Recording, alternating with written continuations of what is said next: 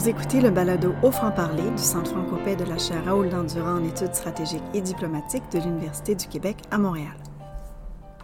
Dans ce troisième épisode, nous recevons Nicolas Hubert. Avec lui, nous discutons des conflits générés par le paradoxe du développement en Afrique de l'Ouest entre protection de la biodiversité d'un côté et extraction des ressources de l'autre. Bonjour, je vous souhaite la bienvenue à ce nouvel épisode du balado au franc-parler que j'ai le plaisir de co-animer avec Sarah Myriam Martin-Brûlé. Bonjour Sarah Myriam. Bonjour, aujourd'hui nous recevons Nicolas Hubert qui travaille sur les enjeux liés à l'environnement, à la gestion des ressources naturelles ainsi qu'à la construction de l'État et à la consolidation de la paix dans les États fragiles ou les sociétés en situation post-conflictuelle. Ses recherches actuelles portent sur l'Afrique de l'Ouest et le Sahel, et plus particulièrement sur les conflits liés à la dégradation de l'environnement et le développement de l'industrie extractive, ainsi qu'à l'encadrement des parcs naturels au Burkina Faso. Nicolas Hubert est un postdoctorant à la chaire Raoul Dandurand, au Centre Franco-Paix en particulier, et rédacteur en chef adjoint à Vertigo, qui est la revue électronique en sciences de l'environnement il est également chercheur associé à la chaire de recherche en francophonie internationale sur les aspirations et mouvements politiques en Afrique francophone.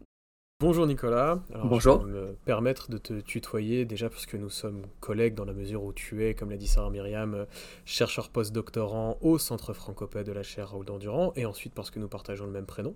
Euh, Nicolas, tu es l'auteur du bulletin que nous avions publié en avril 2023 intitulé Conflit armé au Burkina Faso, quelles sont les responsabilités des entreprises minières internationales?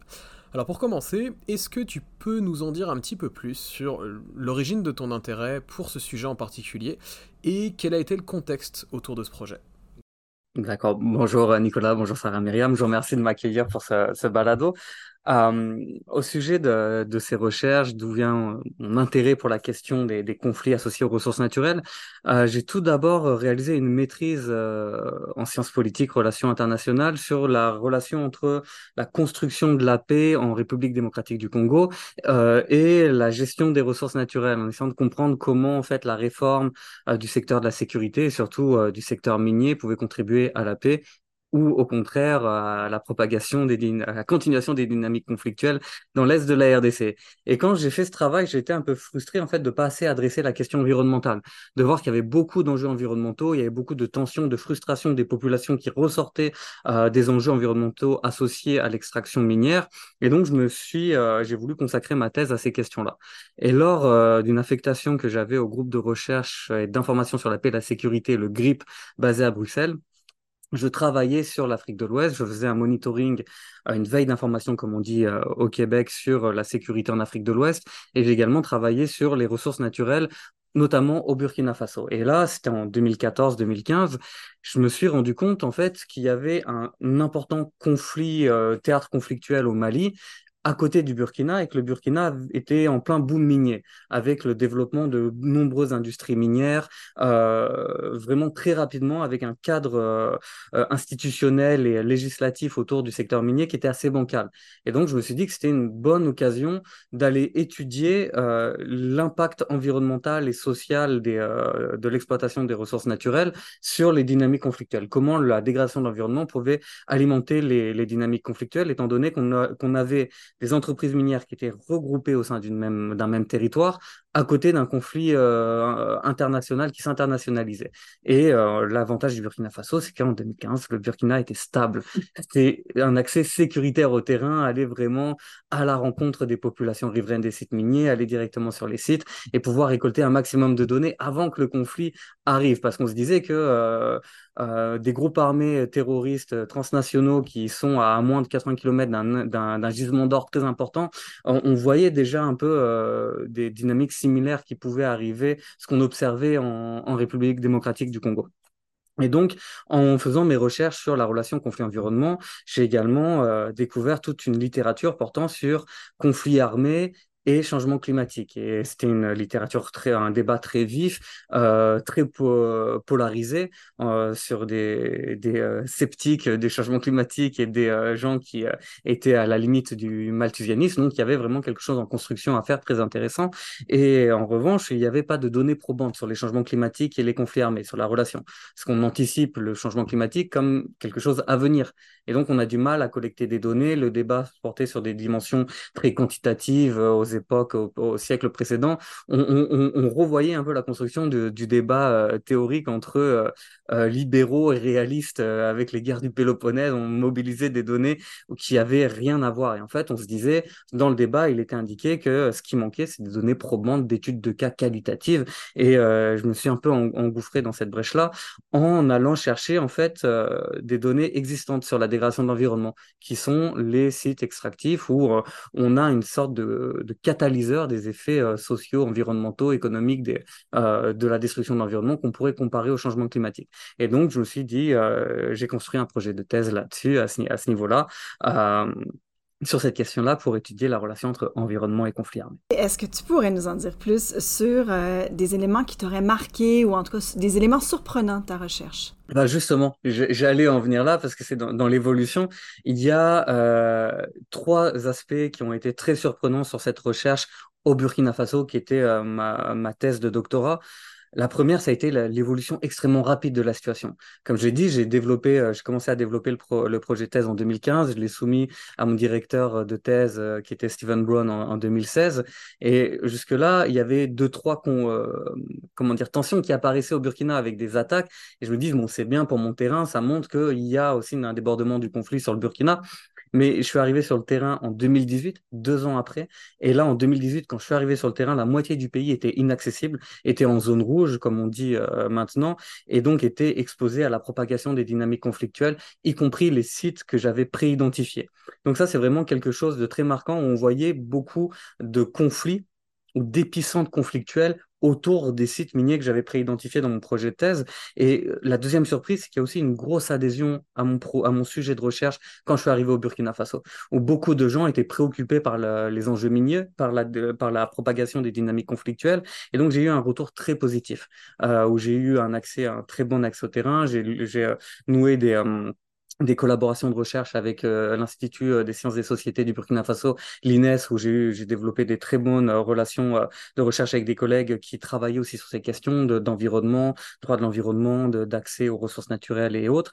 Et, donc, ça a été une, une, une, surprise. La troisième surprise, en fait, c'est que les gens m'ont dit, oui, les enjeux miniers, c'est un problème, euh, on est confronté à ça. Mais au niveau des dynamiques conflictuelles qu'on observe actuellement, ce qu'il faudrait que tu regardes, c'est aussi les aires naturelles protégées. Et moi, au début, je, ne partais pas du tout sur les aires naturelles protégées. Je partais vraiment sur l'extractivisme. Et en fait, je me suis rendu compte que les deux premiers foyers insurrectionnels au Burkina Faso étaient installés dans des aires naturelles protégées. Alors, la région du Nord, qui est la région maintenant qu'on connaît, dite des trois frontières, euh, du Liptako Gourma, euh, où, où on voit que ça a été le premier bassin d'enracinement dans Tsarul Islam, des premières attaques au Burkina Faso, où il y avait euh, trois, quatre sites miniers, euh, trois sites miniers pardon, qui étaient concentrés euh, dans, dans, cette région-là. C'est une zone de frontière commune avec le, Mali et le, Niger, c'est ça. Et en fait, toute cette région, les, les, deux tiers de la région administrative du Sahel, qui est une région, la région du nord du Burkina Faso, est couverte par une aire naturelle protégée qui est la réserve sylvopastorale euh, partielle de faune et de flore du Sahel. Et en fait, on a des restrictions d'accès à l'environnement aux ressources naturelles dans cette région-là, avec des, un contrôle très strict euh, des gardes forestiers, euh, ce qu'on appelle des agents des eaux et forêts, et en même temps, on a un développement minier dedans. Donc, on, dit aux, populations, vous ne pouvez pas euh, accéder comme vous voulez à l'environnement, il y a des restrictions parce qu'il faut protéger l'environnement. Et de l'autre côté, on exploite euh, à ciel ouvert des mines, des mines d'or euh, et, autres, avec des conséquences très importantes pour l'environnement, telles que euh, comment dire des, accidents industriels ou des déchets de cyanure, enfin des des, des, les, comment dire les cuves de déchets de traitement de cyanure se répandent dans les rivières et autres. Et donc on, on c'était très intéressant à ce niveau-là. Et quand je suis arrivé, c'était le moment au Burkina Faso où toute la région de l'Est prenait feu, si on peut dire, entre guillemets, où on voyait que euh, la région autour de Pama, de, tout au, sud-est du Burkina Faso, devenait une zone rouge, une zone d'enracinement des groupes armés. Et en fait, pourquoi ça devenait une zone d'enracinement? Parce que les groupes armés prenaient position dans les aires naturelles protégées, et c'était vraiment le point chaud. Et on m'a dit, s'ils prennent position dans les aires protégées, c'est oui, c'est au niveau de la géographie, c'est facile d'accès, facile de se, enfin, difficile d'accès facile de s'y replier et donc de se cacher face aux forces armées, mais on m'a fait comprendre également qu'il y avait un grief important des populations riveraines des aires protégées et que les groupes armés recrutaient en exploitant ces griefs-là. Et donc à ce niveau-là, ça a été très intéressant pour ma part d'effectuer une comparaison entre destruction de l'environnement avec l'extractivisme et conservation, protection de l'environnement avec les aires naturelles protégées, et comment les deux phénomènes amenaient à des mécanismes plus ou moins similaires d'expulsion, euh, de privation, de, de concurrence sur l'accès aux ressources naturelles, et donc de, de, comparer ces deux effets, ces deux relations entre environnement et conflit armé. Et donc ça a donné un terrain très riche euh, à ce niveau-là. Et justement, en parlant de terrain, depuis l'apparition de ton bulletin en avril 2023, euh, il y a une activité politique et sécuritaire assez intense au Burkina Faso euh, autour d'Ibrahim Traoré. Comment est-ce que ton sujet a évolué Est-ce qu'il y a des choses qui ont changé depuis l'apparition de ce bulletin? Alors, c'est une réponse qui est assez euh, difficile à donner parce que euh, il y a beaucoup de rétention d'informations et de propagande d'un côté ou de l'autre. Donc, sur mon sujet en tant que tel, je pourrais pas vraiment dire de choses. Je pourrais dire comment le sujet a évolué avec le, transfert, avec le, transfert d'autorité mmh. euh, sur, le, sur les nouvelles juntes militaires. Mais j'aimerais, avant ça, revenir aussi sur l'évolution du sujet depuis mon terrain, ce qui est quelque chose qui est aussi très, très marquant. Quand j'ai fait mes premiers, mes premiers entretiens collègues de données au sein de, des populations riveraine des industries minières, pardon, dont notamment euh, l'entreprise, le, site de Falaguntu exploité par AM Gold et le site d'Inata exploité par une, minière britannique à l'époque, puis après par euh, une minière indienne. Le site sur lesquels tu revenais dans le bulletin, hein, il semble. C'est ça, exactement. Et en fait, il y a eu une évolution aussi quand j'étais sur le terrain, où euh, certains sites ont été directement attaqués par les groupes armés, où il y a eu des interventions de Barkhane, des forces armées françaises pour déloger les groupes armés qui faisaient des interventions pour prendre le contrôle des, euh, des, sites miniers. Et c'était intéressant de voir cette évolution directement sur le terrain avec euh, des enquêtrices, enquêteurs de terrain avec qui j'ai collaboré, qui me témoignaient de ça. En fait, il y a eu une attaque, j'ai pas pu y aller pour telle et telle raison. Et en fait, c'était vraiment sur le cœur de l'action. Et on a eu des témoignages de personnes qui de, de, qui effectuaient un lien direct en fait entre la présence des industries minières et, les, et le, le conflit armé en cours, surtout au niveau du processus de recrutement des groupes armés qui redétournaient les ressources en eau qui étaient, euh, euh, comment dire, monopolisées par les industries minières pour les redonner aux populations ou autres sur ce, sur ce sujet-là. Et par la suite, j'ai eu d'autres sites qui étaient euh, des sites un peu plus témoins, entre, euh, qui n'étaient pas autant exposés aux violences pendant que, j'étais sur le terrain.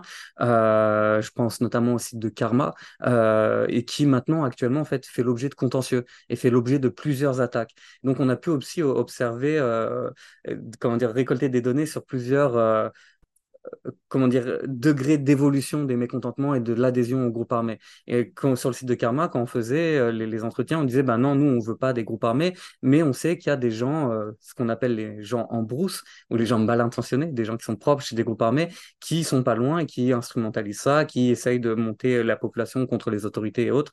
Et là, actuellement, en fait, depuis l'apparition du bulletin, il y a eu plusieurs attaques sur le site de Karma, il y a eu plusieurs attaques sur d'autres sites miniers, donc on voit que ça descend, et on voit que ça se fixe aussi autour de régions minières ou de régions qui sont euh, entourées d'aires naturelles protégées.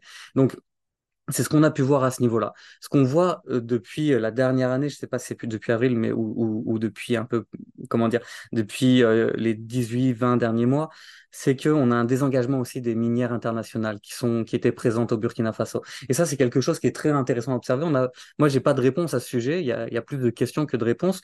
Mais avant, il y avait beaucoup de minières canadiennes euh, québécoises aussi, il y a des minières britanniques. Et petit à petit, il y a des minières indiennes qui sont arrivées. Et il y a des minières russes qui sont arrivées, comme Norgol, par exemple. Et ce qu'on voit, c'est que les minières canadiennes ou internationales, elles tendent à se séparer de, leurs actifs, de leurs sites miniers au Burkina Faso, qui deviennent compliqués à exploiter au niveau d'image, de, d'énormément d'enjeux. Et elles les revendent à des groupes russes, à Norgol, qui font main basse sur les sites miniers industriels mais également on se pose la question de savoir comment ils vont contrôler les sites miniers artisanaux également. On sait que euh, l'intervention au Mali de Wagner et en Centrafrique également dans les négociations il y avait le fait que les que euh, Wagner devait contrôler des groupes euh, des sites miniers mais on sait qu'ils ne contrôlaient pas des sites miniers industriels. Et donc, on, a conscience aussi que les, sites miniers plus artisanaux sont aussi associés au trafic transnational et au financement des groupes armés. Donc, il y a toute cette question maintenant de ce qui se passe au Mali, au Burkina Faso, au Niger aussi dans le Tilaberi, sur cette exploitation des ressources naturelles. Même si Wagner n'est pas encore au Niger, en tout cas pas que je sache, euh, c'est peut-être en cours, mais il y, a tout cet enjeu-là au, niveau de, l'exploitation des, sites miniers, du transfert de propriété des sites miniers. Même, il faudrait euh, se questionner sur l'approvisionnement des, comment dire, sur les chaînes d'approvisionnement internationales au niveau de l'or et faire où c'est exporté, vers quelle raffinerie, comment c'est réinséré par la suite dans le, dans le marché international. C'est évidemment une recherche euh, fascinante et à continuer, mais euh, qu'en est-il de tes propres recherches? Comment tes sujets à toi ont évolué, soit par rapport à ça, ou est-ce que tu as des nouveaux projets euh, qui sont en cours? Alors oui, il y a beaucoup de projets. Alors l'évolution, c'est que j'ai fini ma thèse, je l'ai soutenue, j'ai commencé un postdoc depuis quelques temps déjà. Et euh, ce qui se passe, c'est que j'ai voulu étendre euh, les, les zones d'études pour comparer euh, ces mécanismes dans d'autres, à savoir si ça survenait dans d'autres pays. Alors euh, oui, j'ai plusieurs projets en cours.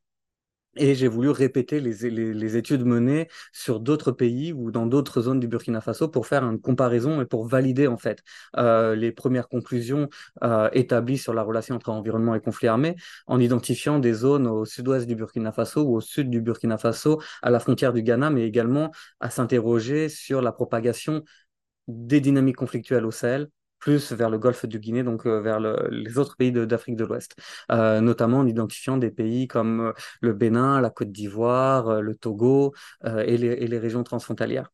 Alors il y a, énormément de projets en cours. Je reviens justement d'un terrain au, Bénin où j'ai coordonné un, terrain de recherche au Bénin. Et le Bénin n'a pas vraiment de ressources minières. Je me suis concentré sur les aires naturelles protégées. Et on, observe des mécanismes similaires à ce qui s'est passé au Burkina Faso, mais également différents dans, la gestion des parcs, dans la relation avec les communautés riveraines, mais qui ont quand même amené à des conflits. Mais le plus intéressant au, Bénin, c'est qu'on a vu, euh, on observe des dynamiques similaires avec l'extraction du minerai, qui au Burkina Faso est principalement de l'or, avec l'exploitation intensive du coton au Bénin, qui monopolise beaucoup de territoires, qui monopolise beaucoup de ressources naturelles, euh, d'eau, de terre, du foncier, donc qui contribue à la pression foncière. Et euh, comme au Burkina Faso, cette exploitation du coton intervient dans des régions qui sont déjà saturées par des aires naturelles protégées, donc avec des fortes pressions foncières, également pression démographique. Et comme pour le Burkina Faso et l'industrie minière, on a un monopole d'État sur l'exploitation. Et Burkina Faso, je parle de l'exploitation minière industrielle. Quoique, il serait intéressant de faire des recherches euh, plus poussées sur le monopole euh, des élites, sur le contrôle de l'exploitation artisanale au Burkina Faso. Mais si on revient au Bénin, l'ensemble de la production euh, du coton est contrôlé par le régime Talon, qui a fait le président Talon a fait fortune dans le coton. Et maintenant, c'est un empire qui l'a monté et il contrôle euh, les prix de vente des pesticides pour exploiter le coton. Il contrôle le prix d'achat de, la récolte. Il l'interdit, vu qu'il est président, de vendre la récolte en dehors du pays. Il l'oblige de vendre à ses propres entreprises. Et en fait, il y a beaucoup de populations qui s'appauvrissent en exploitant le coton. et, s'ils veulent, ces populations veulent se diversifier, le président Talon fait des lois pour empêcher ou pour fixer le prix des autres euh, matières premières à cultiver, comme le soja, comme la cajou, comme d'autres produits, pour garder ce monopole euh, d'exploitation du coton. Le Bénin est devenu le premier producteur de coton et développe des, euh, zones de transformation industrielle du coton pour euh, ce qui est dans l'idée du développement hein, pour augmenter les comment dire les chaînes de, production, les étapes de production, transformation des produits. Mais c'est les populations rurales, pauvres, qui cultivent en tant que journaliers le coton qui en pâtissent parce qu'elles n'ont pas beaucoup de salaire, pas beaucoup d'alternatives et il y a vraiment un monopole qui est fait dessus. Et cette exploitation se fait souvent à proximité ou à la frontière immédiate des aires naturelles protégées avec beaucoup de pesticides qui se répandent euh, dans les nappes phréatiques, dans la terre, qui affectent toute la biodiversité que euh, l'État et que des, organisations internationales contribuent aussi à protéger pour valoriser et à exclure les populations euh, de, l'accès à ces aires protégées. Donc on voit des, comme au Burkina, des populations qui sont prises entre deux feux, entre des projets de développement qu'on peut dire contradictoires et euh, qui se retrouvent en fait à accumuler les griefs que des groupes armés pourraient instrumentalisé justement pour euh, monter en opposition face aux, autorités euh, euh, dites légitimes étatiques qui sont très mal perçues dans le, nord du pays.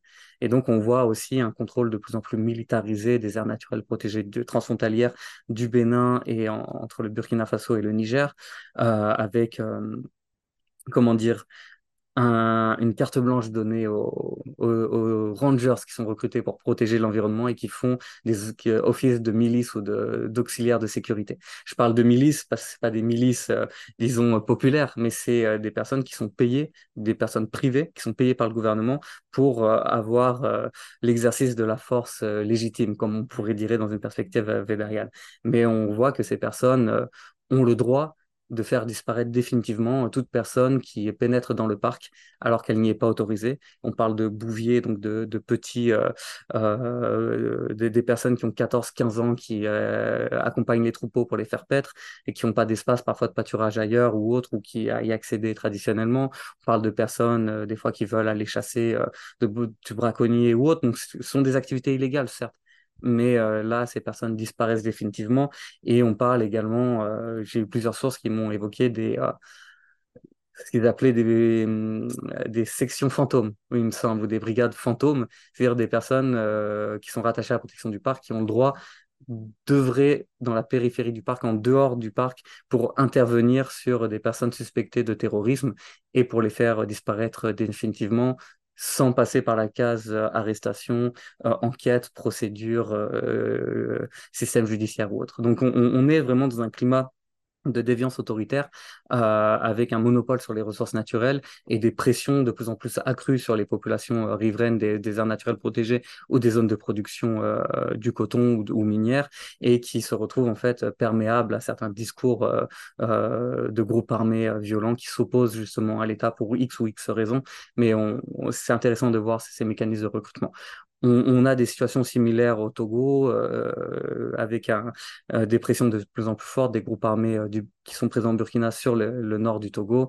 Et la situation a l'air mieux contrôlée en, Côte d'Ivoire. Mais c'est ça, c'est des phénomènes en cours qui sont intéressants de, à, étudier.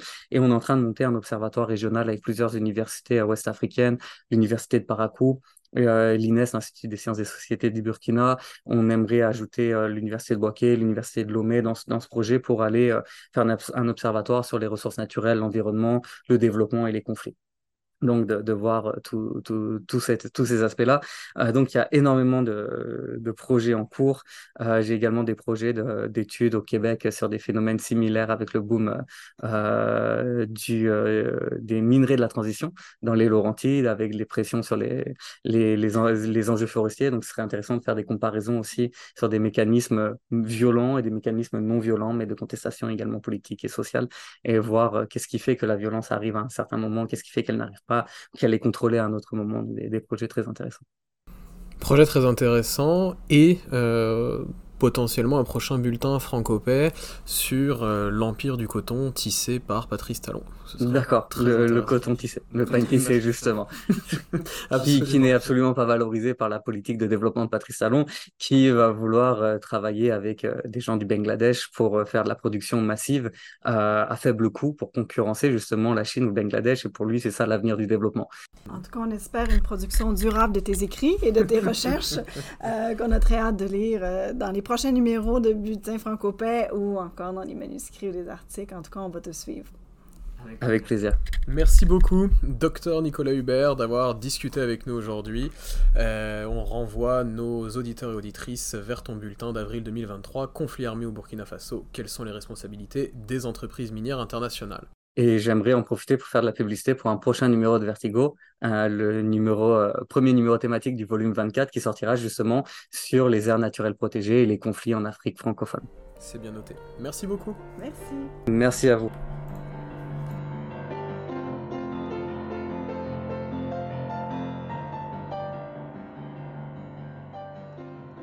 Merci d'avoir écouté cet épisode du balado Au franc-parler du Centre francopais de la chaire Raoul Dandurand en études stratégiques et diplomatiques de l'Université du Québec à Montréal.